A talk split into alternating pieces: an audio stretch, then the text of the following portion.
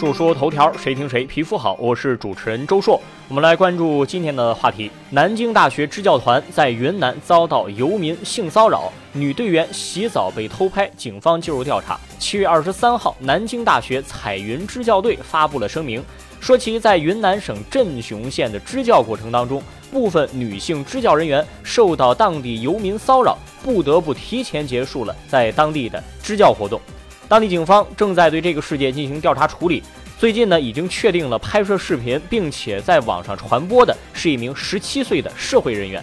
南京大学彩云支教通过官方微信公众号也发布了一个提前结束支教的声明，说从二零一八年七月十三号，南大彩云尖山支教队到达山顶小学，出现了多起女队员被当地游民骚扰的事件，包括言语骚扰、行为骚扰。偷看换衣服、偷内衣裤等等。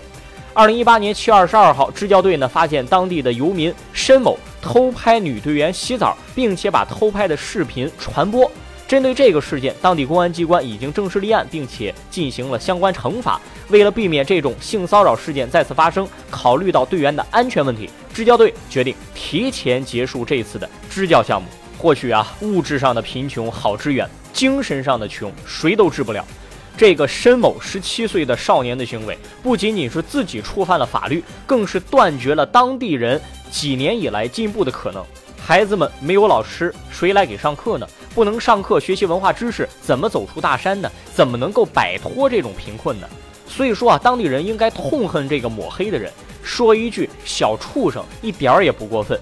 至于其他的言语骚扰、行为骚扰等，你们要知道，来支教的也都是二十多岁的黄花大闺女啊！只能说自助者天助之，你不仅不自助，连别人的好意都能够肆意挥霍，那你穷能怪谁呢？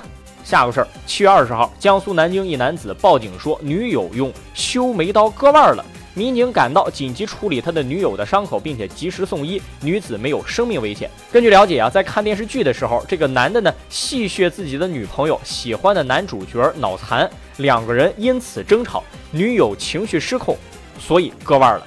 我觉得吵架的场景是这样的：女孩子歇斯底里的说：“说谁脑残呢？你再说一遍。好，我证明给你看。”然后就割腕了。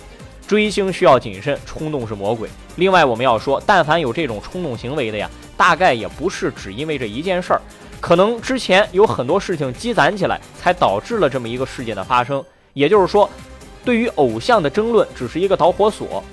有评论里头网友说，哈，是男朋友不懂得尊重女朋友，在这种小事儿上都争执不休。我是觉得这个说法。呃，有点过了。男朋友就应该女朋友说啥都是对的吗？也未必见得。只能说两方面，男的应该适当退一步，女的也不应该那么冲动。最后既然都这样了，那该分就分了吧，省得以后再整出什么大事儿来。